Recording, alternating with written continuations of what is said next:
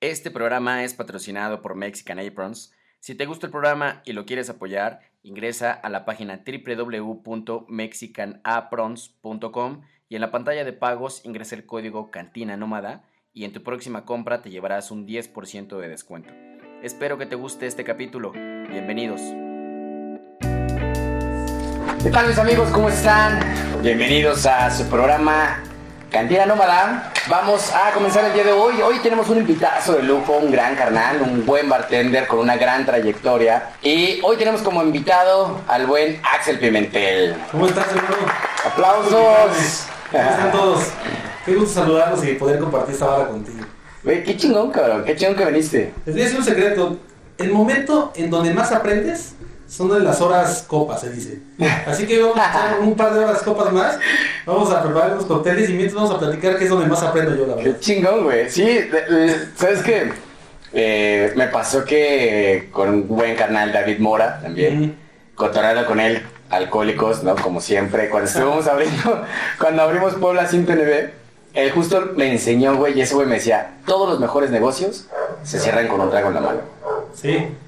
Sí, yo también estoy de acuerdo con eso y, y te digo que la verdad es que cuando sales con amigos, resulta que todos tu- tus amigos y mis amigos son los mismos, son todos los embajadores y son toda la gente que trabaja con marcas, Sí. porque empezamos hace muchísimo tiempo y creo que aquí es cuando más aprendo, la verdad es que platicando contigo, con cualquiera de los otros amigos del medio, ahí como que aprendes cosas, detallitos que nadie te cuenta o no encuentras en los libros y es cuando más aprendes, según yo, ¿eh? No me crean, no me crean, no siempre es consejo, pero No es, no consejo, no es consejo. Sí, totalmente. Yo creo que está chingón porque al final tú, tú con tu trayectoria, eh, pues aportas a, a, a- a los demás, a la demás banda que está contigo platicando y le dices, güey, fíjate que me pasó esto en tal lugar, con tal marca o en tal proyecto y viceversa, ¿no? O sea, la gente te comparte parte de, de- de su experiencia y es, creo Sí. que es ahí donde, donde compartes, ¿no? Sí, está padre porque pues a mí ya he trabajado mucho tiempo en bares. Hoy, hoy en la mañana estaba pensando cuánto tiempo llevo en bares, no sé. No sé si 14 años, no sé si 13, o sea, pero sí son más de 10. Te puedo decir que he aprendido mucho, me ha gustado mucho y creo que ahorita la- los bartenders aprenden más rápido. O sea, lo que yo hice en 10 años, los bartenders ahorita lo están haciendo en 4 o 5 años. Ese sí, güey. está padre porque hay un nivel de comunicación diferente, hay mucha más información en, en el celular, o sea, tú puedes buscar más cosas. Totalmente. Puedes buscar bares, no sé, es más rápido toda, toda esta evolución de un bartender hoy en día que antes. Totalmente, totalmente, güey. Para empezar, vamos, vamos a servirte un primer traguito, güey. Órale. Para empezar, porque me gusta, o sea, quiero seguir con este tema justamente de, de, de cómo las nuevas generaciones están sucediendo, de cómo aprenden, güey, qué posibilidades más tienen, ¿no? Y vamos a darle, el primer trago, vamos a servirte, ¿quieres, ¿quieres un poquito de agua mientras? Sí, sí me gustaría. ¿Sí? ¿Agüita? Porque hace rato no, no te ofrecí agüita, agüita mientras. Bienvenida. el agua, ¿eh? El agua es para las plantas, decía... decía Para las plantas y los perros. Las plantas y los perros, ya sé, güey. Es un traguito, es un traguito bienvenida, un traguito eh, bastante sencillón, la neta, es un highball, en el cual eh, vamos a utilizar como base eh, un té de infusión de, bueno, más bien es una infusión de, de ginseng, bien. bastante chingona, la neta. Eh, y vamos a utilizar ron Matusalén 23 años, ¿no? Que aquí ahorita el, el buen Axel nos va a platicar qué pedo, qué es lo que está haciendo y, y por qué y por qué nos trajo este 23 años para, para probarlo. Fíjate que, o sea, yo todavía he tomado ron, tomado otras marcas. Eh, también estaba pensando, soy de las pocas personas que ha pasado con tantas marcas, ¿no? Empecé con Bacardi, pasé por Pernod Ricard con el Maguey y ahora estoy con Cuervo. O sea, me, me- gusta mucho trabajar con marcas, creo que encontré la pasión allí. Me gusta estar detrás de la barra, claro, y creo que el, el trabajo que hago lo complementa perfecto. Pero ahora estoy con ellos, con Cuervo, me gusta mucho Matusalén, hace poco vine en el embajador global y la verdad es que cambió mi perspectiva. O sea, cuando yo veía a Matusalén, lo veía el clásico, el platino que ibas al antro, y pues sí, son rones pues, económicos que son para la fiesta. Sí, Pero también, ahora que estoy con Cuervo, descubrí que Matusalén no solo es eso, o sea, somos patrocinadores o, o es patrocinador de los 50 Best. Ujú. Eh, pues es una fiesta increíble. Claro. Tú sabes lo que pasa cada año allá, que se pone muy bien. Y está súper pegado con la coctelería. Entonces, tienes ron para la fiesta, pero también tienes un ron super premium como este, donde aquí se, se seleccionan los rones añejos, los más selectos. O sea, los más especiales. O sea, nos estamos tomando cualquier madre. No, no, es, este yo le digo que es el coñac de los rones. Ah, La verdad es que ok, es va. muy bueno. Y creo que también el de precio está súper bien. Entonces, y también en coctelería queda bien. O sea, a mí me gusta solo. Cuando fui a Cuba una vez, yo pedí ron y allá los, los cubanos toman derecho, ¿eh? O sea, tú pides un ron aquí, te llevan el mezclador y con hielo. Los cubanos están acostumbrados a tomar ron bueno desde chiquitos Claro. y lo toman derecho. Entonces, este lo tomo derecho, pero en coctelería también queda muy bien. Órale. Y además tomar, güey. uff. Uh, qué belleza. Mira, este es un traguito. eh, es un highball como tal, con, te decía, una base de una infusión de té de, mm, de ginseng, un jarabe de, de, eh, mandarina, que es eh, con aceite esencial de mandarina, ron Matusalén 23 años y vermut blanco, güey. O sea, traguito largo, fresco. ¿El eh, bartender no toma o qué? Sí, sí, sí, claro. Espérate, porque aparte, como, como estás en cantina nómada, cada traguito lleva una botanita, Ah, cevichito de atún, atún crudo, Ok. con encurtidos, trae unos encurtidos, bueno, no es un encurtido, más bien es una fermentación láctea que hicimos para los pepinillos, eh, atún crudo y también va sazonado con aceite esencial de mandarina. Entonces es un match con el coctelito y con lo que estás bebiendo. Está bien bueno, ¿eh? Date, hermano, pues bienvenido, güey, bienvenido una vez más. Pues ahora sí, ¿no? Espérate, ¿qué, qué me bebo? Pues aquí una chelita, mira, yo creo, que, A ver, dale. yo creo que sigo con una chelita, ¿no? ¿O quieres probando aquí solito? Para que veas de lo que hablo. Va, va, va, mejor, me late, ¿no? Para que igual, mira, es más, hasta tenemos una copita acá chingona, pues. bonita, para, para servirnos, ¿no? A ver, a ver qué tal, a ver si es cierto, ¿no? Que ya no estás choreando, güey, que, No, no, sí, que es el coñac de... Y de hecho hace poco, hace como una semana vino el embajador global ¿Mm? y sí, te platica y él va más enfocado como a, a maridajes, a coctelería y está muy, muy clavado con esa parte de maridajes donde eh, hay una página que se llama Food Pairing ¿Mm? y tú puedes ver qué queda con las aceitunas o qué queda con Claro. el melón y a través de ahí hacer cócteles con estas combinaciones. ¿Y tienen Matusalén en el Prime? Sí, está, ca- está cañón. Eh, combina bien con, con pan, carnes frías, eh, con cangrejo, con qué otras cosas. No recuerdo exactamente con qué, pero a partir de eso lo mezclas y es realmente sorprendente la mezcla. A mí me gusta, güey, me Sí. gusta un chingo, la neta. Pues, güey, la neta está chingón, Sí, saludcita, Y saludcita, este hermano. te salió bueno, ¿eh? Chingón, güey, pues es el coctelito de bienvenida de Cantina Nómada. Güey, entonces, a ver qué pedo. Es- ahorita estás trabajando como. ¿Como qué, güey? ¿Dónde estás? ¿Qué estás haciendo? Pues después de unas largas vacaciones que me aventé, o sea, todo empezó en la pandemia el año pasado. Yo ¿Qué? trabajaba con Pernod Ricard, estaba con el Maguey, una gran marca, me gusta mucho eh, lo que hace de Pernod, lo que hace la, esta marca del del Maguey, Ron Cooper es increíble y todo el equipo con Steve y con Misty. Son personas súper reconocidas que me tocó trabajar con ellos, la verdad es que la primera vez que tuve una cata es sorprendente. O sea, son esas pláticas donde te enriqueces un buen y aunque es una marca 100% mexicana, en México casi no se vende. O sea, obviamente el mezcal tiene denominación de origen, es mezcal, pero su mercado es Estados Unidos y Europa. Y según las, las encuestas y todo, pues es el mezcal que la gente toma y la gente toma pa- también para coctelería. O sea, eh, la marca favorita de mezcal para coctelería en el mundo, en los cocktail bars, es el Maguey. Entonces a mí me gustaba mucho y nos fue súper bien, pero llegó la pandemia y se cayó el mercado. Al menos aquí en México. Es lo que a decir, pero me cago global, no, no, solo para No, no, en México. Porque en México te digo, es raro que pues, obviamente es una marca mexicana, pero también me di cuenta que hay muchas marcas que, eh, que se van directamente al extranjero, no pasan por México. O sea, porque ya tienen más mercado, tienen más, venden mucho más volumen, y creo que pasó eso mismo con el Maguey. Entonces en México pues cayó, cayó muchísimo, eh, pues todo se paró, ¿te, acuerdas cómo se paró todo? Yo, Cabrón, yo me la pasé encerrado seis meses así muy cañón. Y pues bueno, ya, ya no pude como renovar contrato, ¿no? Por, por esto que estaba pasando. Esto pasó en octubre. En octubre ese mismo día me di cuenta o me diagnosticaron que tenía COVID, entonces me, me encerré como dos semanas en octubre. En octubre del año pasado. Sí, año Madre, pasado. ¿y cómo, te- cómo te la pasaste, güey? Pues empecé bien, mi novia también estaba súper bien. Ajá. Eh, ese, esa misma semana tuve que entregar como el equipo de trabajo que tenía porque ya estaba como entregando todo, ¿no? En, Pernod. Y llegando a la casa, o sea, llegando porque salí nada al taller a, a dejar el coche y me regresé en chinga, no, no tenía otra opción. Entonces llegando a la casa me empecé a sentir mal y estuve cuatro días encerrado en la cámara. No mames. O sea, o con oxímetro y todo, estaba viendo oxígeno, Ajá. pero no podía ver una luz. O sea, la del Apple TV, ya sabes, el aparato tiene una luz. Ah, claro, sí, sí, sí. No podía ver eso, güey. No manches. Me la pasé encerrado cuatro días, comía más o menos y me dolía todo el cuerpo. O sea, no me dio tan fuerte, pero sí estuve grave cuatro días. Aquí. Ah, Bueno, eso empezó en el día, en el día décimo. Ya para el 15, 16 ya estaba mejor. Ok. pero sí me dio cañón, a mi novia no me pasó nada. Entonces así empecé como mis, mis vacaciones. Oye, ¿y co- ¿y cómo la libraste? O sea, ¿tuviste, tuviste medicamento? ¿Te mandaron al, al, al médico, No, la verdad es que lo que te dicen es de que mucho reposo, la verdad es que sí, sí es necesario el reposo, porque, no sé, o sea, yo, yo siento que porque hice actividad ese día, como que pasó eso, ¿no? Pero tomé como solamente cosas para la temperatura, para el dolor de cabeza, pues no es realmente una medicina, o sea, tienes que esperarte ahí, reposar, comer bien, tratar de estar bien todo. Y que tu cuerpo trate de matar al bicho, ¿no? Sí, te digo, tuve suerte de que no pasó a mayores, pero sí estuve mal. Y bueno, ya después de ahí, la verdad es que durante la pandemia no me la pasé mal, ¿eh? O sea, sí dejé de trabajar un rato, mi novia vive en León, entonces íbamos y veníamos a León. Este, de cumpleaños, pues, ella cumple en, en septiembre y yo en octubre, entonces nos fuimos, eh, antes de COVID nos fuimos a Vallarta, o sea, antes de que me diera, Ah. estaba muy tranquilo todo por allá.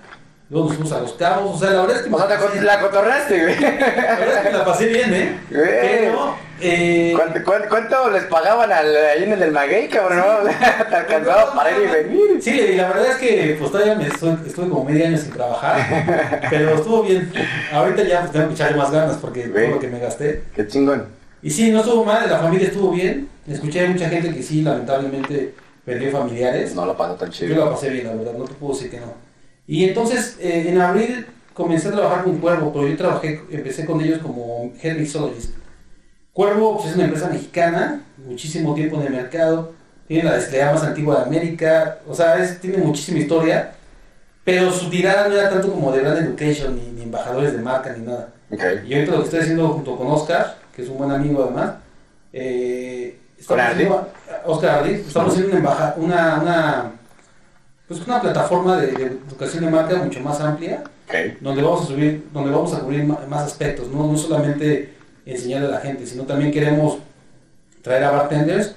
Hemos trabajado con Hanky Panky, llevamos como 5 o 6 visitas internacionales, Mm. todas son de los 50 Best. Ok.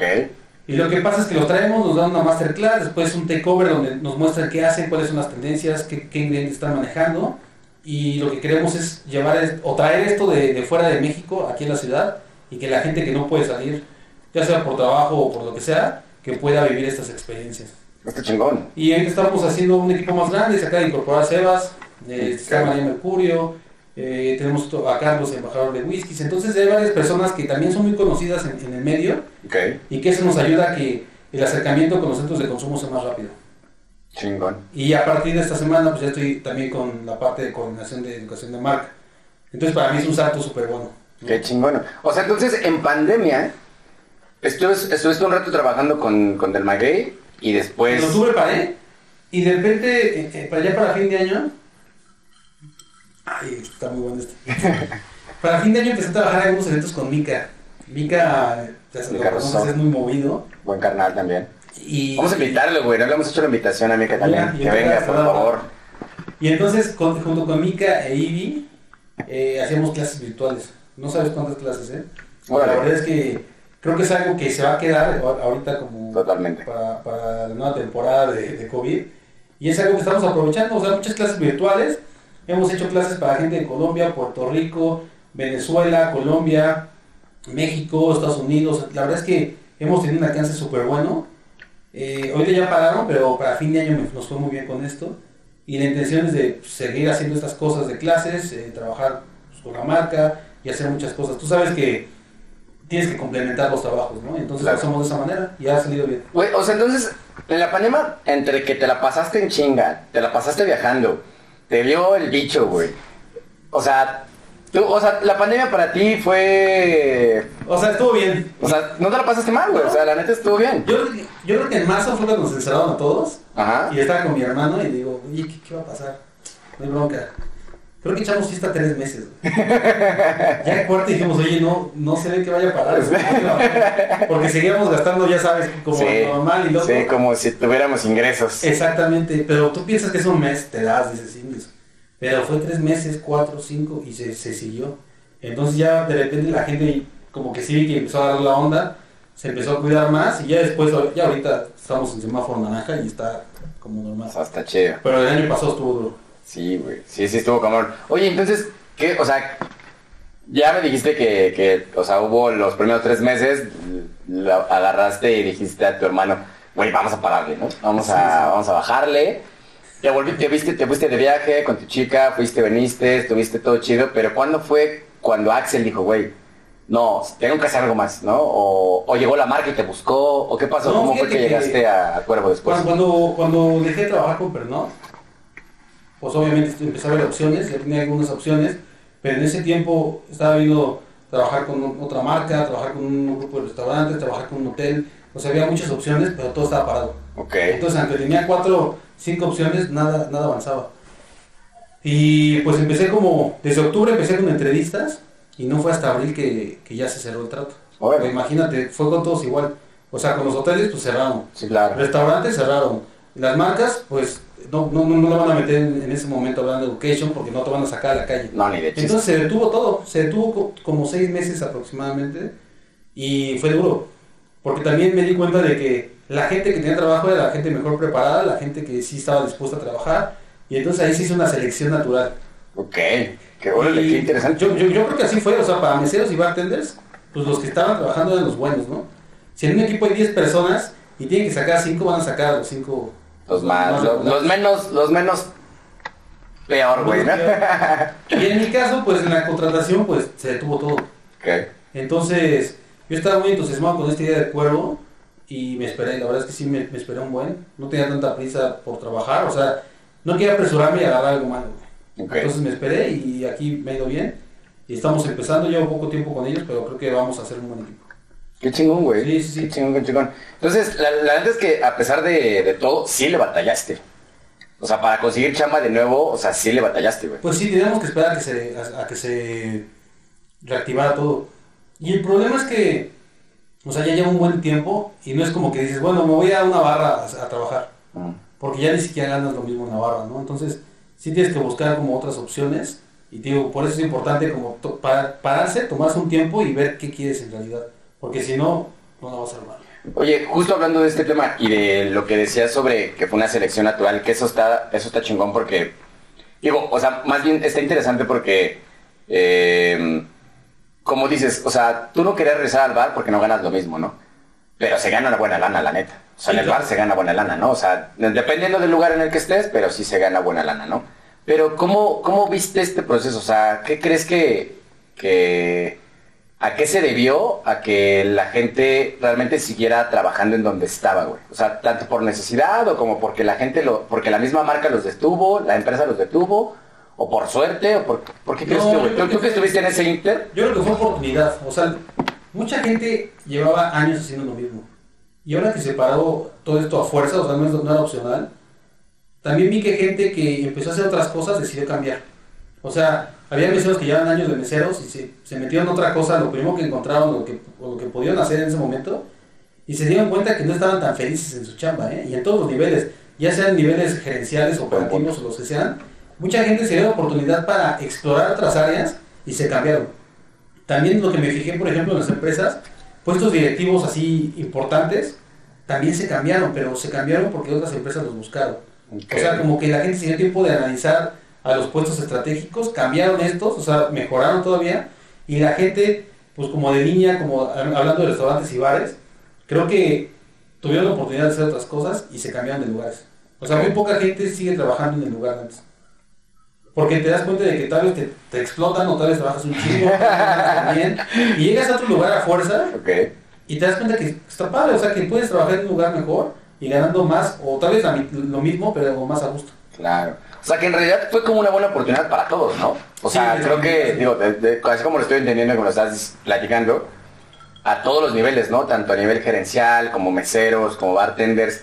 Y, y sí está interesante esta parte, ¿no? De que, eh, pues al final sí tienes que seguirte educando y preparando Sí, claro. en todas las áreas. Y en lo que estás haciendo, pues ir buscando un poco más allá o herramientas que te lleven al siguiente nivel o dar el Sí. siguiente paso, ¿no? Para no estancarte, güey. Oye, además creo que nosotros como bartenders, tú lo sabes, no puedes estar en la barra 10 años o 15, imagínate. No, ya no rendí. Bueno, llevamos varios años. Pero, pero imagínate, 100% en la barra, o sea, de repente puedes agarrar un turno o te pueden invitar a un lugar y lo haces. sí. Pero no, no me veo trabajando tanto tiempo atrás de la barra durante mucho tiempo. Sí, o sea, digo, digo, la neta es que ambos ya tenemos varios años recorridos. Hace rato me estabas platicando que no te acuerdas cuántos eran, güey. 14, 15, 16. 14. Por ahí, ¿no? Voy a checar bien ahí. El dato, la foto, exacto, ¿no? Pero, güey, ¿estás de acuerdo que después de 10 años, o sea, o sea, sí se puede, sí puede seguir trabajando detrás del bar, pero creo que vas, va- o sea, en, en nuestro punto creo que vas, va, va más hacia un tema de, de objetivos, ¿no? O sea, ya hiciste bar, ya hiciste, ya, vamos a platicar un poco de, de trayectoria también, ya fuiste jefe de bar, ya te hiciste cargo de proyectos, ya estuviste en grandes corporativos como, como Four Seasons, eh, creo que ya, ya recorriste muchos, estuviste en antros, estuviste en clubs, estuviste en muchos lugares. O sea, creo que eso es parte de, la experiencia y del conocimiento y creo que desde tu, lo así lo quiero percibir yo, desde tu, desde tu trinchera, ya vas a algo más, ¿no? O sea, no te, no, o sea, no te ves regresando al bar porque es como, güey, ya lo hice durante un chingo de años. Sí, y- oye, está cansado, ¿eh? Y- Una vez que pasas la- esta barrera de los 30, híjole, todo va para abajo. Güey, ya sé. Si no te cuidas, obviamente. Entonces, sí es interesante. Creo que se aprende de todo. O sea, aprendes de, de todo. De los diferentes tipos de barras que hay, como restaurante, bar, antro, cóctel, bar. No sé, aprendes de las barras. Y después creo que puedes aplicar ese conocimiento. La verdad es que eh, es un círculo pues, pequeño. Creo que los bartenders como que todos se conocen. Eh, y, y- y, pues nuestro, tra- nuestro trabajo va por nosotros. O sea, conoces a alguien ahorita, de repente te va a hablar en un año y te va a decir, oye, te ofrezco este trabajo. Totalmente. Y entonces eso me gusta. Yo siempre que puedo recomiendo a la gente. Siempre estoy, este, pues trato de estar cerca como de los cuates y de apoyarnos entre nosotros mismos. Y creo que eso es importante. Entonces, pues así ha pasado. Y ahorita ya, yo decidí que sí me gusta la barra y con todo esto que sé de la barra, pues quiero ayudarle a una marca a, a ser mejor, ¿no? Entonces, ese trabajo que hago ahora.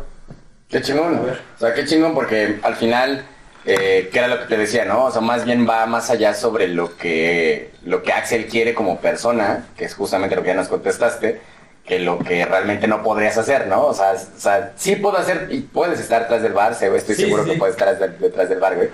Pero, eh, pero va más allá como hacia un objetivo, ¿no? De, de- Sí, como que algo más grande, no, no, no, quiero quedarme solamente en un lugar.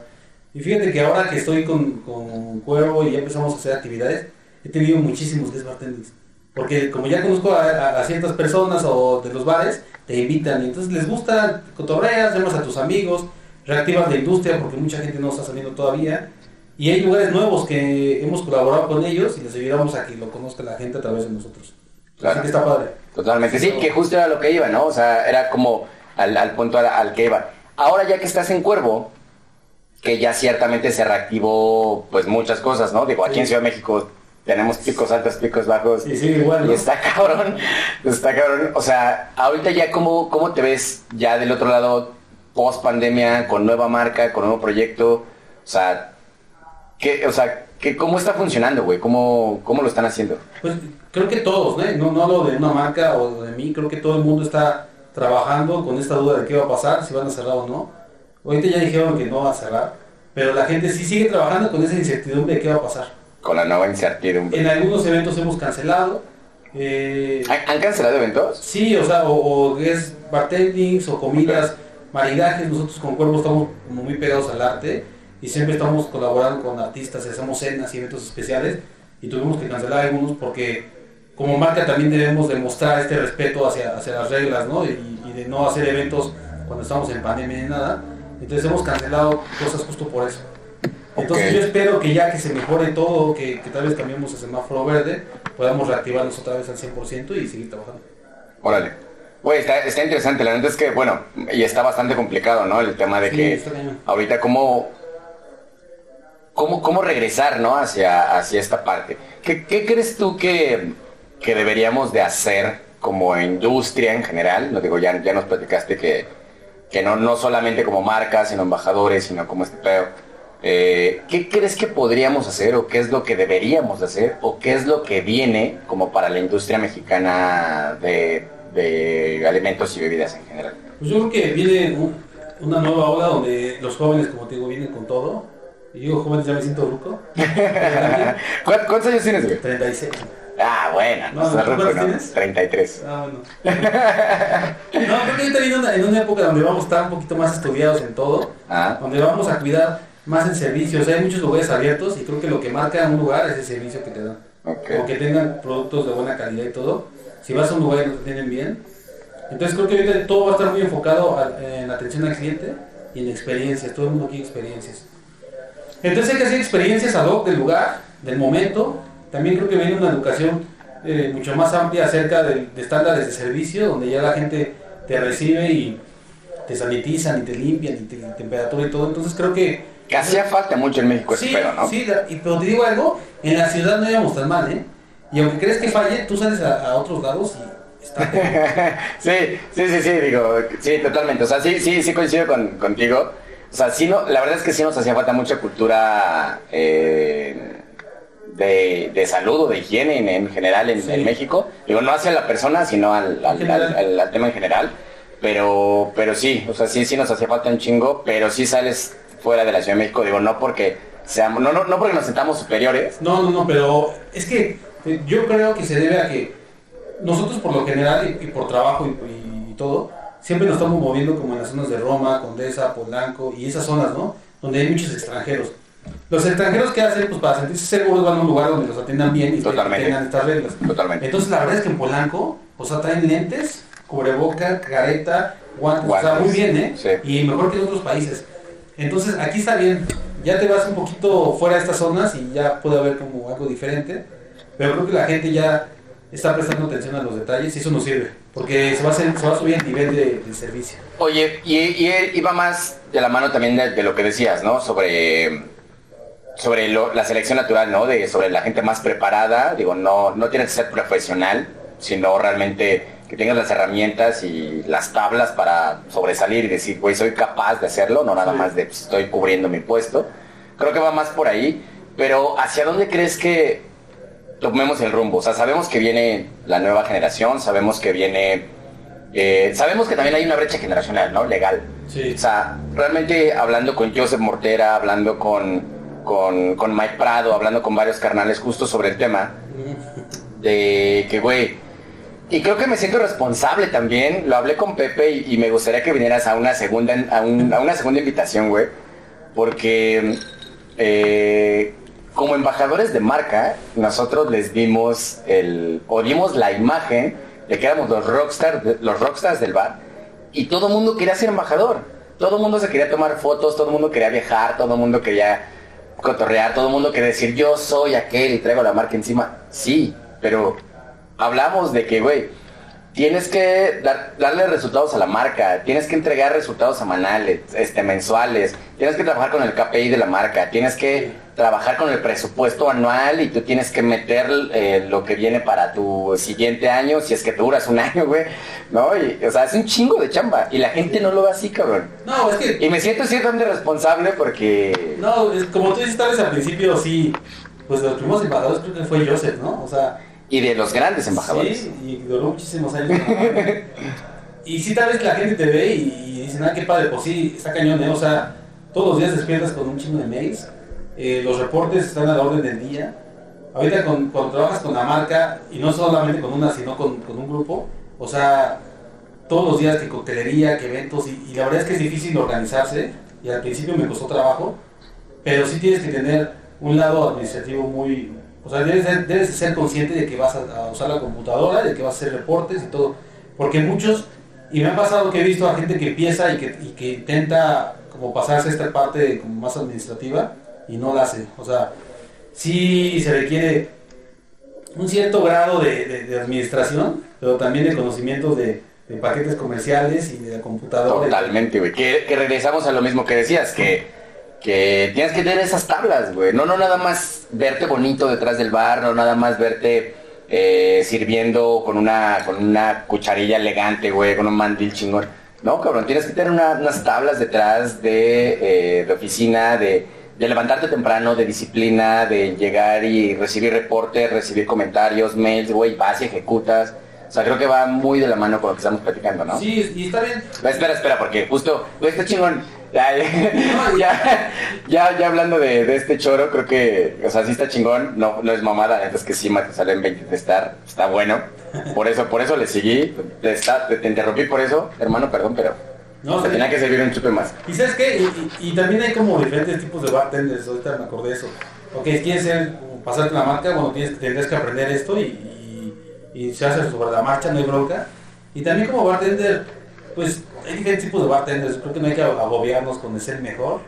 Hay mucha competencia en México, pero también es una combinación de actitudes y actitudes, ¿no? Entonces, no tienes que ser el mejor bartender hacer los mejores tragos, siempre y cuando pues también tengas un buen PR, que tengas buena imagen, trates bien a la gente, y entonces se complementa y haces un estilo totalmente diferente.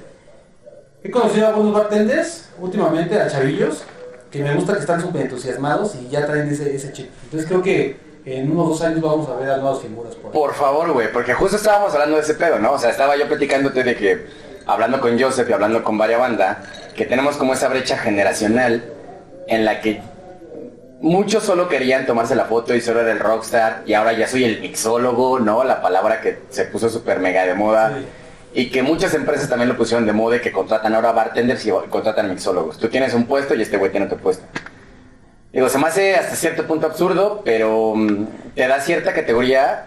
Pero a lo que sí no voy y que no estoy de acuerdo con este tema es que eh, la gente no está tan, tan, tan preparada como realmente deberían de estarlo en todos los estándares de calidad, de, higiene, ta, ta, ta, ta, ta, ta, ta, como para que realmente pudiéramos pasar al siguiente nivel, güey. o sea, creo que... Te voy a decir por qué. De una vez te voy a decir ya Échalo, papi, échalo, dígalo, dígalo cantando. Al menos en México, todos los que somos bartenders empezamos de suerte, güey. Conozco a tres personas o cuatro que tomaron clases de gastronomía o de coctelería, lo que quieras, y después se fueron a, los centros de consumo. Y todas las demás personas que conozco que, trabajan de bartenders empezaron de suerte, de casualidad. Sí, por casualidad, o sea, realmente es el cliché de, güey, yo empecé lavando vasos. No, yo... Empecé por pagar la universidad, empecé por pagar la prepa, güey, empecé yo por también empecé en de bartender porque tenía que pagar, mi, eh, unos diplomados de gastronomía eh, y tenía que pagarlos. Totalmente, güey. O sea, sí, o sea, o sea, sí, nuestra generación nuestra generación, ¿no? O, sea, o, hay, una, hay una generación que empezó por ese pedo. Yo creo que todos para seguimos ahí más o menos. Ok, pero de ahí para abajo, ¿qué era lo, a lo que ibas? O sea, que yo te estaba diciendo que hay una brecha generacional porque la banda ya solamente se siente rockstar y ya no chambea, güey. O sea, le dices carga hielo, ya no quieren cargar hielo. Les digo, resúltame el refresco, ya no te quieren surtir refresco, güey. Sí, cabrón. Fíjate lo sabes, lo sabes, o sea, sabes que sí, güey. un conocido a un lugar hace poco. Ajá y le dije, a ver, este lugar es nuevo, esta es la Roma, tiene muy buen perfil de, de clientes, tiene coctelería y lo que pasa aquí en este lugar es de que tienes que estar en la barra, pero a veces vas a salir, ¿eh? Y son intensos porque tienes que hacer la preparación, el, el, personal es corto, tienes que preparar, tienes que estar en la barra, tienes que, o sea, tienes que hacer todo. ¿Vas a poder o no? Sí, sí, sí, pero... Fue un día, al otro día regresó y a medio turno se fue. a medio turno. O sea, como Chacha agarró y dijo, ten, No avisó, no avisó, se fue. No, o sea, nada, güey. O sea, cuando lo buscaste ya no estaba. No, no, no, yo lo busqué y le pregunté a mi amiga, ¿cómo va este cuate? Ah. Dice, se fue a medio turno, cabrón. No, dijo nada. No sé bien qué pasó. Ese día le tocó afuera, porque a este cuate le encanta la Ah. Ese día le tocó estar afuera y como que no le gustó y se fue. Entonces yo me acuerdo cuando empezaba, o sea, yo, cuando yo empezaba, trabajaba en un bar de la colonia Condesa y nos echábamos turnos de 12 horas. Ah, cabrón. Pero 12 horas camote, ¿eh? Sí, o sea, sí, sí, y entrabas a las 2 los domingos, queda el 50% de descuento. El famoso Saideco, ¿no? Pero en, camotiza diario, todos los días, a todas horas. Sí, güey. Y la neta sí, o sea, agarras un nivel muy cabrón también de, de control de la barra, de velocidad, de control de cuentas, tienes que llevar cuentas. Cuentas. resurtir, o sea, te traigas todo en la cabeza y además cotorreos. tú, tú, eras, en, en, ese tipo de lugares, tú eras el 80% del lugar, güey. ¿Sí? Porque tú llevabas cuentas, tú sacabas el servicio, tú veías a meseros, tú veías a tus clientes y los meseros hacían el otro 20 porque solamente reparten. ellos tenían sus mesas y ya. Pues sí, tiene razón. Y entonces yo me acuerdo de esos tiempos, digo, güey, el pollo que estaba en, al lado. Al lado, también es un, en el pata. que manejaba toda la barra. Un volumen cabrón. y, él estaba en la, en la mera esquina donde estaba al lado de la caja y bateaba todo hacia los lados, güey. Y entonces yo me acuerdo de esos lugares y me acuerdo, y los veo ahora como algunos bartenders, y sí, no, no, yo creo que no en esos O sea, y es justo lo que iba, ¿sabes? O sea, no, o sea, no es, no es queja, sino también es lo que te decía, siento cierta responsabilidad de darles la imagen del rockstar, güey, porque también me incluyo, porque también me tocó ser embajador de marca y me la pasé casi tres años, donde la gente quiere ser como tú, ¿no? La gente quiere ser como tú. Y está chido que quieran ser como tú, pero ser solo embajador de marca no solo es ser rockstar, llevarte y tomarte la foto y viajar, pues porque realmente no es así, güey. O sea, hay cuántos, o sea, cuántos años tiene Axel 13, 14 años, con un background de trabajar en antros, en bares, en todo, o sea, hay mucha experiencia detrás para llegar a ser embajador, güey, ¿no? Que es, la, es que es lo que la gente no veía, que es lo que yo peleaba, o lo que realmente les decía a las nuevas generaciones.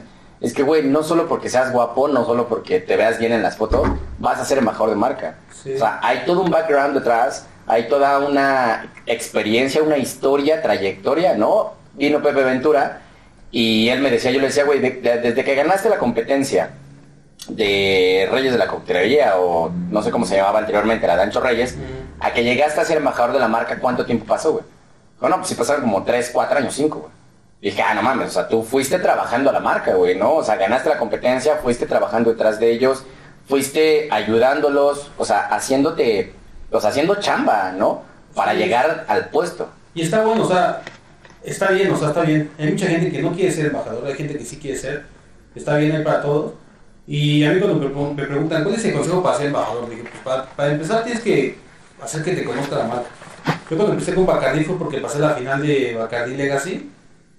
Se lo regalé a Pablo Pasti. Saludos al... Y ahí fue cuando conocí la marca. Mm. Entonces, primero tienes que hacer que te conozcan. Pero, y si te conocen, pues debes hacer un buen trabajo. Entonces, una vez que te conocen, pues ya sigue trabajando con las marcas, sigue trabajando en lugares que te gusten, en los que vayan con tu estilo. Y está padre, o sea, hay como ciertas reglas o hay un estándar para que te conozcan, creo que sería ese, meter- meterse a concursos, estudiar, ir a todos los guest bartenders que puedas, aprender de los demás, y ya después si tú decides que quieres ser embajador, está padre. Pero no es para todos, he visto gente que no me gusta.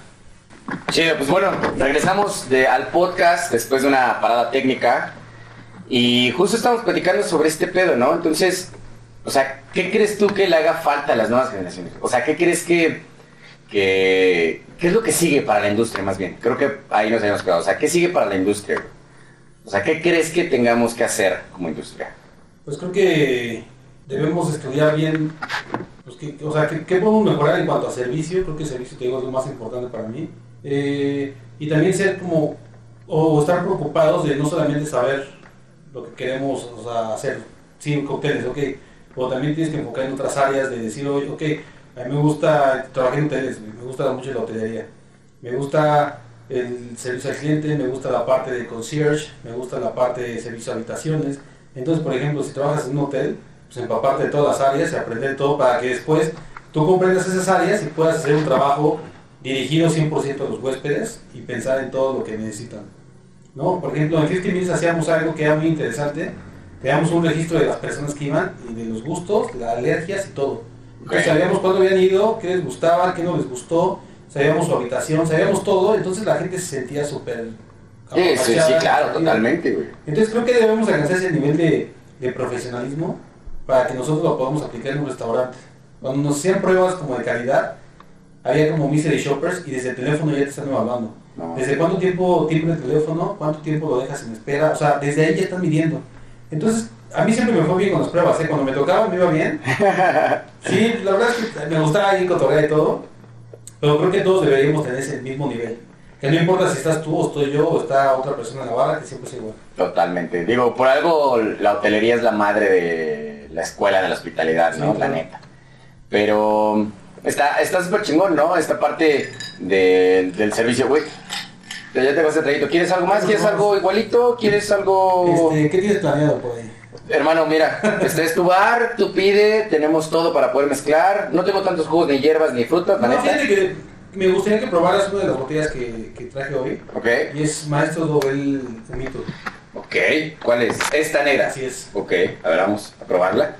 Trae un chaquitito, a ver qué... alcanza qué para una pruebita. Ah, alcanza para probarla. Déjame, déjame tomar este, pero ¿qué Ah. hacemos con este? Pues, derecho, la verdad es que es, muy interesante. Con-. No es comercial, ¿eh? En serio.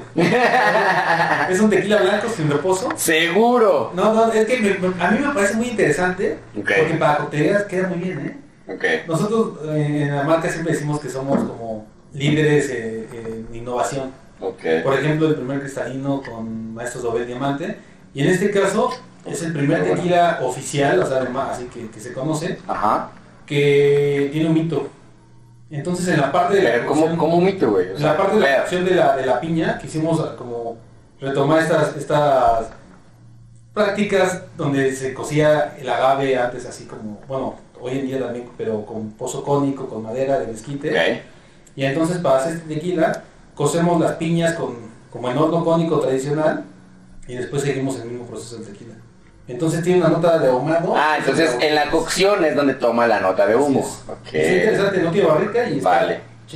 Pues mira, vamos a darle, mira para aquí. Bueno, pero ese lo trajiste para, para que lo probara yo, ¿no? Sí. ¿Qué quieres tú? ¿Qué te sirvo a ti? Este, ¿Qué, qué, qué quieres? ¿Quieres un coctelito? ¿Quieres un coctelito más? ¿Algo más son? ¿Quieres algo igual en esa misma línea? ¿Algo, algo pues a ver largo? esa línea, a ver qué tienes por ahí. Sí, sí, traguito largo. Ajá. Vamos a, vamos a seguirle. Mientras yo lo preparo, entonces estábamos hablando sobre ¿qué, qué, qué crees tú que tiene que hacer la banda? Porque ya después de, an- antes del corte estábamos justo hablando sobre que la banda tiene que eh, aprender más que lo que nos estabas diciendo y va mucho de la mano con lo que comenzamos a hablar sobre eh, la gente más capacitada es la que sobresale más, ¿no? Creo que es lo, con, con lo que me estoy quedando en la plática de hoy y era lo que nos terminabas de decir sobre pues creo que la gente se tiene que preparar un chingo más. Pero eso es por la parte de la industria. Bueno, más bien por la parte del personal, güey. Personal, ¿no? Pero como industria, como industria en un tema mm, un poco más amplio, y tú estando en una posición como embajador de marca, ya como Brannan Boca hacía ahorita para José Cuervo, ¿qué crees que lo que, qué crees que lo, lo que tendríamos que hacer? ¿Qué es lo que tendríamos que hacer?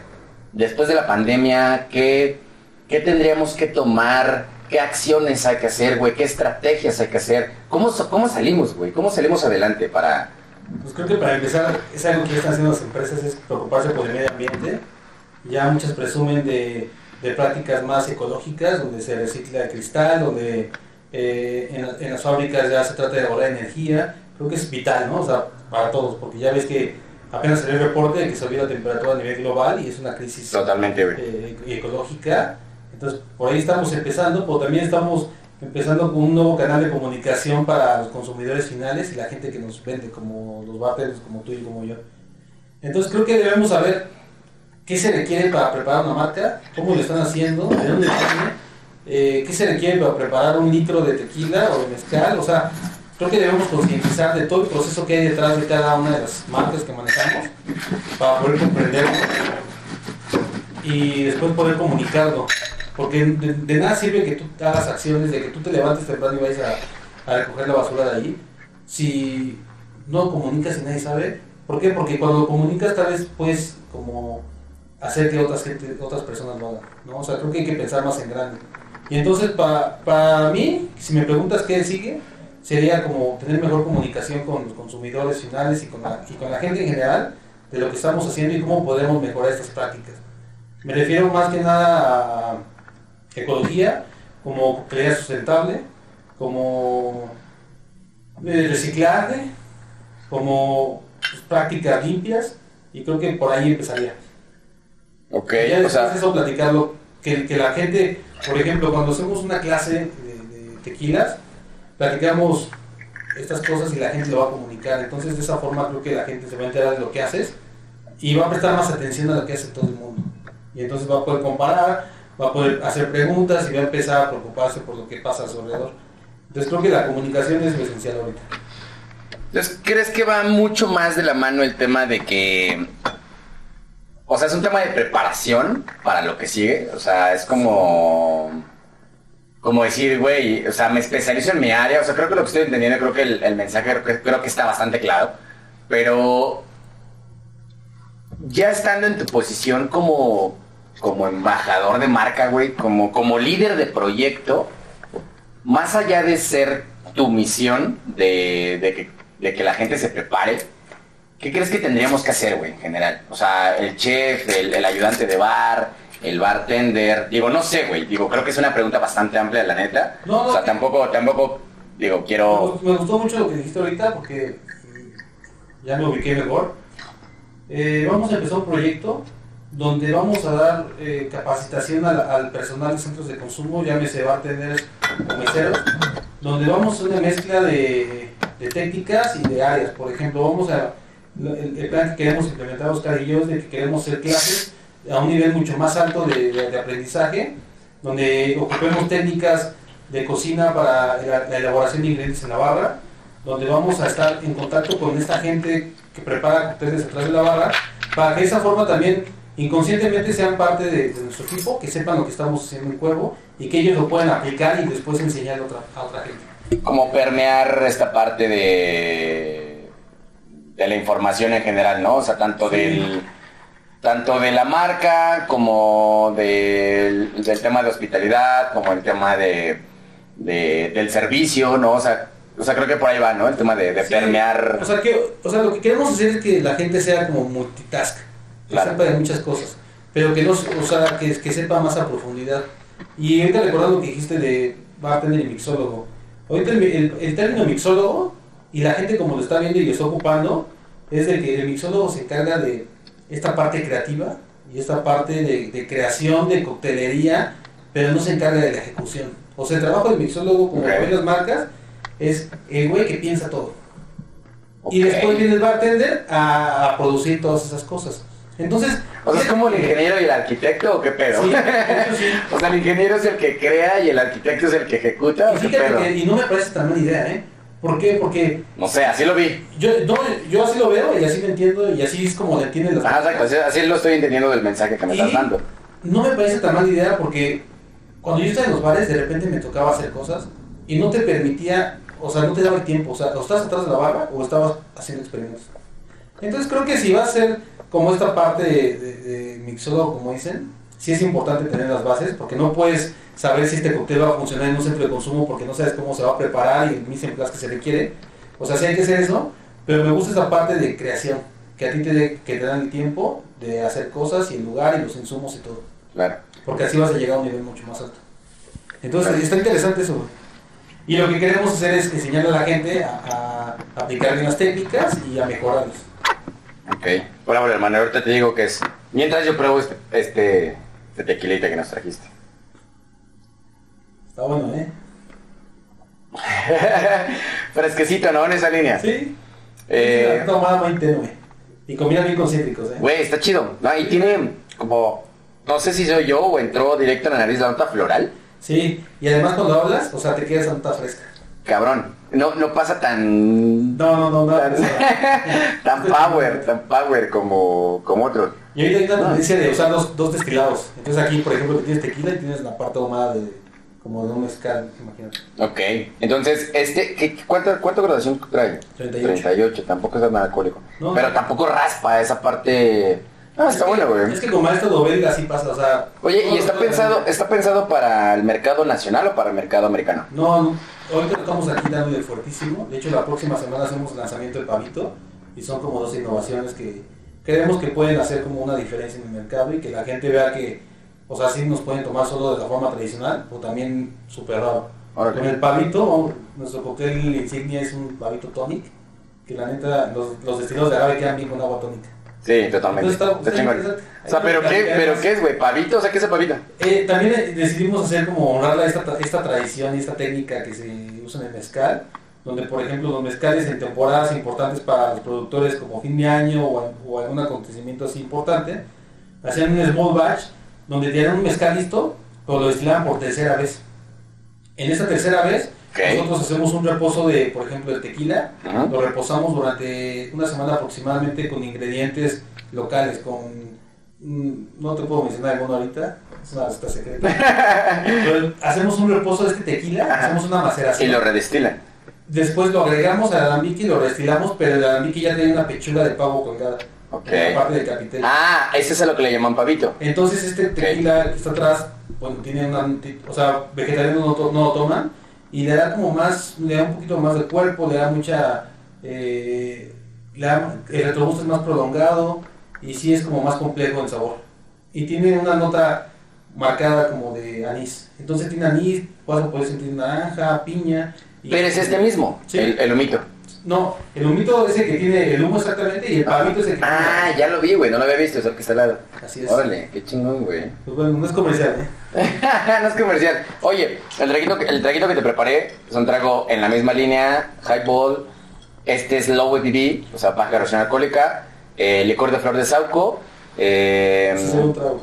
jerez, jerez, eh, amontillado, un amontillado Viña Ave de la casa de tío Pepe que me mama. Sí, está buenísimo. Y está chido, güey. Lo abrí para ti, cabrón, ¿eh? O sea, güey, mira, ¿cuál- ¿cuánto trae? Tiene nada, güey. Lo abrí para que lo, para Oye, que lo, me recordaste algo. lo disfrutaras, güey. Mica tiene una cava impresionante en su casa. En su casa. Y tiene botellas súper viejas. Y de repente hace como un año, de, de hecho fue en septiembre, estábamos festejando el 15 de septiembre, y me dice, güey, tengo tantas botellas que no he probado que es tiempo de abrirlas. No mames. Y a partir de ese día empezó a abrir botellas que tenía así súper antiguas. Y yo digo que las botellas son para abrirse. Sí. O sea, el vato tiene una, tiene una fortuna. Pues sí tiene un, una... Sí, o sea, son botellas tan viejas ya son valuadas más caras. Sí, la última que abrimos fue una de Espíritu del Viento extrañejo. Ujú. Creo que ya no hay. Son botellas súper contadas y un tequila ex- excelente. ¿eh? No. Bueno, entonces el sí si no las abres. Ya sé, yo, yo tengo un, un vino aquí abajo justo con, con los Viña B, un, un cheto, fíjate, hasta, hasta, hasta, Ah, un cheto gusta. 2006, güey. O sea, es una, es una cosecha 2006, o Sí, sea, está bueno. ¿Qué, güey? 15, eh, 15 años, güey. Sí, bueno. O sea, tiene una, o sea, esa botella tiene 15 años acá. Para cuando de. Sí, exacto, para sus 18. Sí. En los 18 lo abrimos. Bueno, regre- regresando al tema, entonces estábamos en el... ¿Qué hacemos? Bueno, ya nos platicaste, ¿no? ¿Qué hacemos en la pandemia? Digo, más bien post pandemia, ¿qué es lo que sigue? ¿Qué crees tú como Axel P? Que creo que el mensaje está muy claro, ¿no? Es un tema de capacitación, es un tema de seguir adelante, es un tema de, eh, de no detenerte, de seguir capacitándote y de elevar ese nivel que, que en general tenemos, ¿no? Que puede ser mesero, puede ser bartender, puede ser chef, puede ser Sí, eh, ayudante, steward, lo que sea, eh, ama de llaves. Fíjate que ahorita me acordé de una plática que tuve con Fran un día. Y Fran me dice, oye, ¿cómo mides el éxito, güey? O no sé si me preguntó o salió el tema, no me acuerdo. Estábamos trabajando en la barra de 50 Minutes. en ¿Cómo mides el éxito? Y me dice, ¿cómo mides el éxito? Entonces mi siguiente pregunta fue, ¿a qué te refieres? ¿O cómo qué? En, en la parte amorosa, en la parte familiar, en la parte de trabajo, ¿cómo lo mides? Vamos en trabajo. Y dije, bueno, depende. Si, si para ti ser exitoso es ganar mucho dinero, pues tienes que ganar dinero Claro. a toda costa. Pero si para ti ser exitoso es ser reconocido, a veces el reconocimiento no trae dinero. güey. Totalmente. Entonces dije, bueno, pues depende mucho de ti, ¿qué quieres? Y entonces aquí la pregunta yo la haría de, ¿tú qué quieres como bartender, no? Y siempre les pregunto a todos, ¿o qué tipo de bartender eres tú? ¿O a dónde quieres ir? ¿O si esto es temporal? Mi novia trabajó de bartender hace mucho tiempo, eh, estuvo en Barcelona y era bartender. Pero era bartender porque era un trabajo de verano. Entonces es gente que pasa y que va. Pero nosotros como bartenders es- vivimos de esto, entonces ¿qué quieres? ¿Quieres ganar dinero o quieres salir en fotos? Totalmente. Entonces pues hay que ver qué, qué- qué quiere cada uno. Y, cre- y creo que eso, eso que dices justo va súper chingón, que era una pregunta que te tenía guardada, pero eh, creo que es una muy buena forma de, de, de seguir adelante, ¿no? O sea, de cómo, más bien de cómo dar el siguiente paso, ¿no? O sea, plantearte el qué quieres, Sí. ¿no? O sea, si quieres que te reconozcan como el mixólogo, el mixólogo del grupo, el rockstar, el que nada más salen las fotos, güey, que también está bien, digo, también se vale, Sí, cada quien. eh, solo no te vendas como el mejor de México, güey, ¿no? Porque me ha pasado que he escuchado gente que... O sea, déjate cuento, déjate cuento una, una historia que es muy chistosa, güey, una historia de tres minutos, de un minuto. Me habla un dude de Playa del Carmen, o del Caribe, de esa zona, no recuerdo dónde estaba en ese momento, y me dice, yo, George, ¿cómo estás, hermano? Tu chido, que oye, eh, tengo un dude acá que dice que trabajó en Limantur. Él abrió Limantur, güey, con la primera generación de Limantur, todo el pedo. Viene en su currículum. Solo... Pensando, ¿quién? Ajá, exacto. Y yo dije, eh, sí, hermano, chido, ¿no? Pues algunos de los carnales que están ahí pues, solicitando chamba, ¿no? Pero quiero saber, güey, si realmente es neta, porque yo sé que tú estuviste en las primeras generaciones con la banda que estuvo al principio, nada más para saber si es cierto o no, güey, porque realmente... Yo me acuerdo de toda la gente que estuvo en Limantur y tú fuiste uno de ellos, ¿no? Y pues sí, o sea, yo entré varios meses después, pero sí estuve en el primer aniversario, estuve, o sea, ya tenía varios meses ahí, varios meses ahí y estuve con la banda, ¿no? Me dice el nombre y le digo, no, o sea, no, güey, no, o sea, te puedo mencionar a todos los que estuvimos ahí, ¿no? A, a Dani, José Luis, eh, Adrián, eh, Memo, eh, Nava, que después llegó, también estaba ahí, estaba El el niño rata, güey, estaba Oscar Valle, estaba yo, Digo, creo que ya te mencioné los ocho que estábamos, güey, ¿no? Y te los puedo mencionar de papá porque fue una gran escuela también para mí. Pero la gente hace eso, güey. O sea, se, se- o sea, como que se eleva de más y dice, no, yo soy aquel y yo, y yo quiero el puesto por esto. Digo, ¿qué necesidad, cabrón? O sea, y cuando realmente estás del otro lado y te das cuenta que no es así, eh, pues, o sea, que no cumples las tablas, realmente es cuando quedas mal, ¿no? O sea, Sí, sí, claro. o sea, creo, o sea, yo estoy, yo estoy a favor de lo que dices, ¿no? Que el mixólogo tiene que ser que el, que el vato que crea, que tener el puesto, que te den las posibilidades, porque eso está súper chingón, porque anteriormente estábamos hablando de que eh, nadie te enseñaba y que ahorita tienes la oportunidad del celular, güey, tienes toda una biblioteca en la mano, en tu celular, tienes internet. Anteriormente, cuando un bartender o alguien que estaba en el servicio preparaba un cóctel, güey, te mandaba por hielos mientras él preparaba el cóctel y tú era como, pues, güey, quiero aprender, no, no, no, vete para allá. Sí, me tocó así. ¿Sabes? Ahora lo que me decías que era que es mucho más fácil aprender porque tienes la posibilidad de hacerlo, porque tienes una, una biblioteca en la mano. Pero ahora ya lo sobrepasaron, cabrón, ¿no? O sea, ahora el mixólogo se siente de más cuando no sabe nada y, y está sobrepasando esa barrera. Sí, pero creo, creo que son- estas cosas son cosas temporales, donde tal vez le funciona en un trabajo o dos, pero consiguen tus trabajos y después no duran. O sea, son cosas que la vida te da, te enseña madrazos, entonces cuando, lo- cuando pasa sí, sí he visto que pasa, pero no duran. Entonces, y eso es en todas las áreas, ¿eh? Sí, totalmente. Aquí como tú y yo conocemos a toda la industria porque llevamos años, Muchos. entonces tenemos esta facilidad de conocer tal vez estas cosas, pero pues cada quien sabrá. Sí, y justo lo que me gustó, o sea, lo que me gustó del comentario anterior, que fue lo que ya no terminé, que, mm, eh, que era la pregunta que te tenía guardada, era como, güey, ¿qué, le- ¿qué les puedes decir a las nuevas generaciones sobre, sobre esto, no? Sobre qué es lo que sigue, güey. Y ya lo contestaste, ¿no? O sea, es, Que trabajen duro. no, y que te realmente te preguntes qué es lo que quieres, Sí. ¿no? O sea, que te preguntes qué es lo que quieres y hacia dónde vas y hacia dónde hay que llevar pues, esta parte de, de- de tu chamba, ¿no? Si realmente lo quieres hacer al Sí, final del día, ¿no? Sí, porque te decía, por ejemplo, las barras son diferentes. Trabajé en antros, qué pesado es el antro. O sea, es horrible. Trabajé un par de meses y no pude más porque no dormía y, no descansaba. Se me dormían los brazos de cansancio y sí ganas dinero, pero no. El restaurante, pues, es servicio de restaurante haciendo limonadas. Entonces al cóctel bar y pues hay que ver qué cóctel bar quieres, ¿no? Por ejemplo, Ricky Tiki, me acuerdo mucho de él, porque ese güey especializado en tiki. Tiki. Y hay más, pero ese güey es super tiki, entonces encontró su barra. Sí, Entonces creo que todos tenemos que encontrar nuestra barra. hay que invitarlo también. Sí. Sí, ya sé, ya sé. Creo, que- creo que es una, una muy buena eh, una muy buena recomendación del hacerte la pregunta del qué quieres, güey, ¿no? O sea, Fíjate que una vez fui a León, me, me invitó Joshua a una plática con bartenders y realmente llegaron un chingo de bartenders, ¿eh? Y eso, y yo di una plática acerca de eso. ¿Qué quieres tú como bartender? ¿Qué tipo de bartender eres? Y ya estás en donde, donde quieres o no. Entonces creo que sí, a mí me pasó también y les ha pasado a todos, que de repente ya es una barra y no estás tan cómodo. Entonces busca tu barra y pues ahí síguete. Claro, totalmente. Oye, ¿y, qué pedo? ¿Qué, ¿Qué sigue para Axel? Ya nos platicaste qué has hecho, eh, lo que estás ahorita, ya nos platicaste cuál es la visión para la marca, lo que estás haciendo. Pero ¿qué sigue, güey? O sea, ya hiciste un montón de cosas. Digo, ahorita hacemos como el recap. Ya, ya, se los habíamos platicado, ya fuiste bartender, ya bateaste clubs, ya bateaste antros, ya bateaste eh, o serviste tragos, ¿no? Eh, en estos bares serviste en un cóctel bar de los mejores del mundo, Limantour, serviste en otro de los mejores del mundo como 50 Mills, eh, ya viajaste a, ya viajaste a Tales of the Cocktails también a representar a la marca, ya fuiste, o sea, ya hiciste un chingo de cosas, o sea, realmente la trayectoria de Axel Pimentel tiene mucho que dar. O sea, me ha gustado porque siempre ha sido con gente muy buena. O sea, siempre he dicho que tengo suerte de conocer a la gente indicada y hacemos buen match.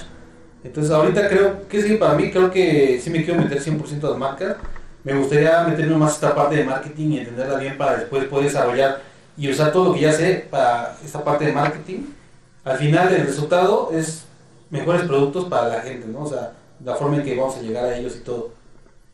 Eh, creo que a partir del próximo año voy a empezar a, a, estudiar, o sea, creo que me voy a meter a estudiar otra vez, eh, enfocado a marketing, obviamente, y me gustaría, o sea, llevar eso, hacer cosas de repente, de repente me gustaría un bar, echarme unos turnos, pero también creo que, pues ya hacer algo aparte, ¿no? O sea, con mi hermano ahorita estamos viendo de, de abrir una taquería, hacer cosas diferentes, porque ya estamos rucos, ¿eh? un, un- un tema de diversificar la inversión. sí, claro, ya estamos compitiendo contra Barton desde 21 años, güey. Ya sé, totalmente. Entonces, pues sí, o sea, creo que va bien la cosa. Nada más poder ubicar bien las oportunidades y luego pues hacer, hacer otras cosas aparte. Claro, totalmente. Sí, o sea, al final, digo, ya no te vas a poner a competir con el de 21 porque... No, ya ni aguanto, ¿no? No, no. A dar por estar. una, una que ya no aguantas, ¿no? Y la otra es que, güey, tienes mucha más experiencia y mucho más en la cabeza que ponerte detrás de un bar a servir tragos. Sí, y es lo que te digo, no está mal, pero sí es, son, son momentos. O sea, cuando estás haciendo tragos, estás haciendo tragos. No estás administrando una barra, no estás haciendo inventario, no estás haciendo requisiciones, no estás haciendo nada más, estás haciendo lo, lo de la barra. Entonces sí, hay que, creo que si quieres como subir en esto, o sea, aprende bien esto para que después te vayas a otras áreas y puedas hacerlo. Y comprendas a los bartenders. Claro, totalmente. Sí, porque ahorita justo estás en esta parte, en el bar, en donde estás del otro lado como representante de marca para el cómo yo, marca, te ayudo a ti, bartender, para que eh, sobresalgas, ¿no? Eso es lo que, lo que estoy Sí, entendiendo claro. que están haciendo. Y eso es mucha de la chamba del embajador de marca y ahorita como Gran Advocacy también. Eh, pero ¿Hasta dónde quieres llegar y hasta dónde estaría chingón hacerlo, digo, independientemente de que sea con Cuervo o con alguna otra marca o tú por independientemente? O sea, ¿quieres seguir esa línea o vas como hacia otro rollo o...? No, sí me gusta esa línea, o sea, de repente me gustaría yo hacer los planes para que los embajadores lo sigan, ¿no? O sea, ya no estar al frente como de la marca, sino estar en la parte estratégica y poder colaborar con las marcas y con los bartenders para, pues, para hacer algo chingón. O sea, no forzosamente, como embajadores siempre estás frente a la gente, las cámaras, por un evento algo así, y ya me gustaría estar como más en la parte de, no sé, de creación, ¿no? O sea, con la- como la parte más estratégica, no de ejecución. 100%. Ok, ya sea con esta marca o con otra. Sí, creo que sí. Al final, esta es la primera vez que ya estoy en, en un, en un puesto como coordinador, lo- o sea, me gusta mucho. Entonces ahora quiero desarrollar esta parte para perfeccionarla y después seguir mejorando. Chingón. Sí, está bueno. Eso O sea, te, te- te late esa, esa, esa área de, de seguir como ese brand education de... Sí, me gusta mucho. Chingón. Sí, y creo que es algo que he visto de- durante toda mi vida y, y ahora ya tengo la oportunidad de estar aquí, entonces hacer algo bien. A qué chingón, qué chingón. A ver qué se me ocurre. Oye, ¿y tú como todos los bartenders no tienes un cliché de poner tu propio bar o algo así? Sí, fíjate que hemos visto, platicaba, con- me fui con Nava a comer Mm. y platicamos y hemos visto que mucha gente lo hace. Fíjate que una vez me invitaron a Puebla y sabes lo que tienen ellos y, y que admiro mucho, es el que tiene ese poder de decisión de decir, voy a abrir un, un lugar y lo abren. Yo para abrir un lugar pienso en los gastos, pienso en la arquitectura, pienso en todo menos en abrirlo. Y entonces nunca lo hago por miedo o porque me faltan cosas. Claro. Y la gente, y, y cuando fue a Puebla había 12 lugares que los abrieron y que siguen trabajando sobre la marcha y siguen invirtiendo y siguen mejorando. Y entonces creo que el chiste es abrirlo. Sí me gustaría, porque creo que yo soy más como de restaurante. Me gustaría un restaurante, bar tal vez, algo pequeño y ya después. Ok. Pero sí quiero, ¿eh? O sea, ¿sí tienes también es- eso en la cabeza o es...? Ahorita te digo, estoy con mi hermano para hacer una operación de estos tacos, Ah. pero va a ser 100% tacos, nada que ver con Tacos, Sí, sí, sí, O totalmente. sea, pero sí me gustaría un lugar donde haya vino, alcohol, coctelería y, y una propuesta interesante. Vale. O sea, más, más a la línea gastronómica de... Y de trago que más de bar de noche. Pues una combinación, o sea, quiero que sea como eh, tal vez una casa gastronómica o algo así. Pero sí, o sea, sí me gustaría. Sí, también, también va sobre esa línea. O sea, Sí, también, también... en el futuro, si todo va bien, pues ya podemos hacer algo. Es que está cañón, o sea, todo está carísimo. Güey, sí, la neta es que sí, pero creo que sí, una de las cosas de las que he aprendido como emprendedor, ¿no? Como ya con dos o tres proyectos detrás, eh, de, las, de las marcas de las que me he hecho cargo y, y de los proyectos que yo he fundado, ¿no? Este es uno nuevo, es que hazlo, güey. Eso que te digo, hay que hacerlo. Ajá, exacto, que eh, por ahí va, ¿no? Era de, solo hazlo y ya, o sea, y en el camino corriges, cabrón, ¿no? O sea, si te pones a pensar No. en, en todo, en el de, pero es que me cuesta tanto y luego tanto y luego esto y luego esto y luego aquello y luego ta, ta, ta, ta, ta, ta, nunca vas a terminar de, de bajar ese balón porque tu cabeza sigue pensando en qué... En, Y esto las trabas. Exacto, o sea, exacto, tu cerebro solamente le pone trabas Y yo he aprendido ahora, o sea, este podcast, digo, seguramente, eh, y varios proyectos de lo que se en adelante, los he hecho ya así, güey. El de, güey, hazlo y corrígelo en el camino. O sea, A ver si funciona no. porque al final eh, no vas a saber si va a funcionar o no y no sabes cómo lo vas a corregir porque no lo has hecho, güey. O sea, ya, ya estás solucionando los problemas eh, desde antes toda razón. cuando, cuando todavía ni siquiera lo lanzas, ¿no? O sea, ni siquiera sabes si esos problemas que tú piensas van a ser sí, realmente sí. importantes. Sí, Sí. tienes razón, hay que hacerlo. Entonces yo digo, pues sí, lo voy a hacer. Ahí a ver qué pasa. y mientras, pues ya dale. O sea, Chingón. ya estamos a, ¿qué? ¿Agosto? Agosto ya, güey. Ya, para mí ya casi está. Estamos grabando en agosto. Estamos grabando agosto. bastante. y para mí ya acabó el año. ¿eh? O sea, ahorita ya no veo como planeación, más bien veo de bajar proyectos que había. Sí, Eh, seguramente ya por la parte de la marca nada más ejecuta septiembre, ejecuta septiembre y después de septiembre ya es un... Sí, porque diciembre ya es muerto. O sea, a partir de 15, Sí. ya la gente no tiene. Sí, ya es O sea, muerto, están, en, están en sus, en sus rollos, de y todo. Y sí, más bien esta parte del año para nosotros, y creo que en general, Mm. terminar los pendientes de cosas. Y empezar a planear para adentro. Totalmente, sí, güey, totalmente. No, ahorita recordando esto, mi papá me decía un dicho que era como, eh, mi papá o mi mamá, güey, pero siempre era muy cagado cuando me decían, eh, es que todavía ni siquiera compras al burro, cabrón, y ya estás peleando quién se va a dar el primer paseo, ¿no? Sí. Sí. O sea, güey, está cagado, ¿no? De, güey, todavía ni lo abres, güey, ya estás solucionando los Pero sí problemas, pasa, neta. Pero está Entonces, digo, hay que cagado. la verdad. Ya sé. Eh, durante esta pandemia sí cerraron muchos lugares, o también abrió cosas chingadas. Un chingo, un chingo. Y eso me gusta, me gusta un chingo, por eso voy a invitar a varias bandas para abrir. Sí. O sea, para saber qué pedo, qué les pasó en la cabeza durante la pandemia para poder abrir proyectos, porque está cabrón. Mucha banda se aventó el tiro en incertidumbre y... y- Sí, se quedó sin lana, pues dicen, si funciona, ya. qué chingón. Güey, ya sé. Oye, ya, ya, para, ya para cerrar el podcast, Axel, eh, ¿algún consejo que ya nos diste uno, que la neta es que está súper chingón y que tiene todo el sentido del mundo, es piensa en dónde quieres estar, Sí. y danos un consejo más para irnos y cerrar con eso eh, de lo que quieras, o sea, ta- ta- tanto para la industria, el bartender, la marca, embajadores, shalala, para la banda, que se vaya con ese mensaje para cerrar. Les voy a compartir uno que decía Nika, mi brother. Siempre decía, manéjate como marca, o sea, si sales, o sea, no tomes mucho, cabrón. No subas babosadas a, a Instagram, a las redes. Trata, trátate como si fueras una marca que vas a vender.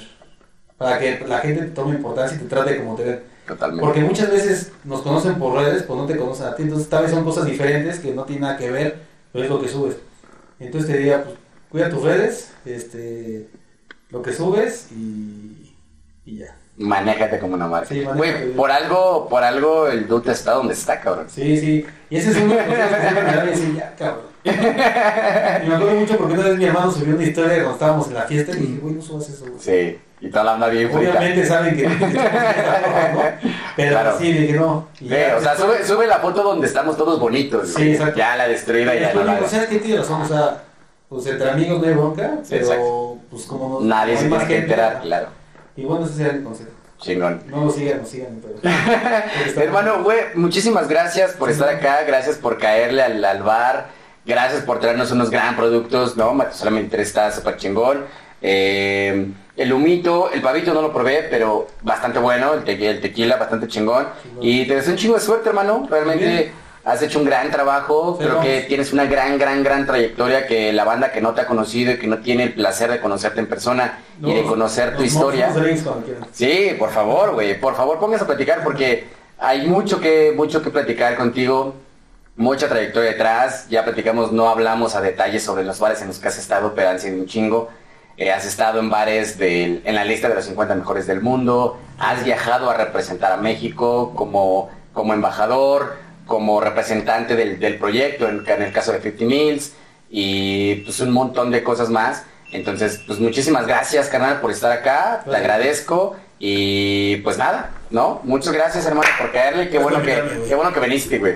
Hasta la próxima. Bueno, estamos viendo. Gracias, carnales. Nos vemos en la próxima. Esto es Cantina Nómada. Bye bye. Chao.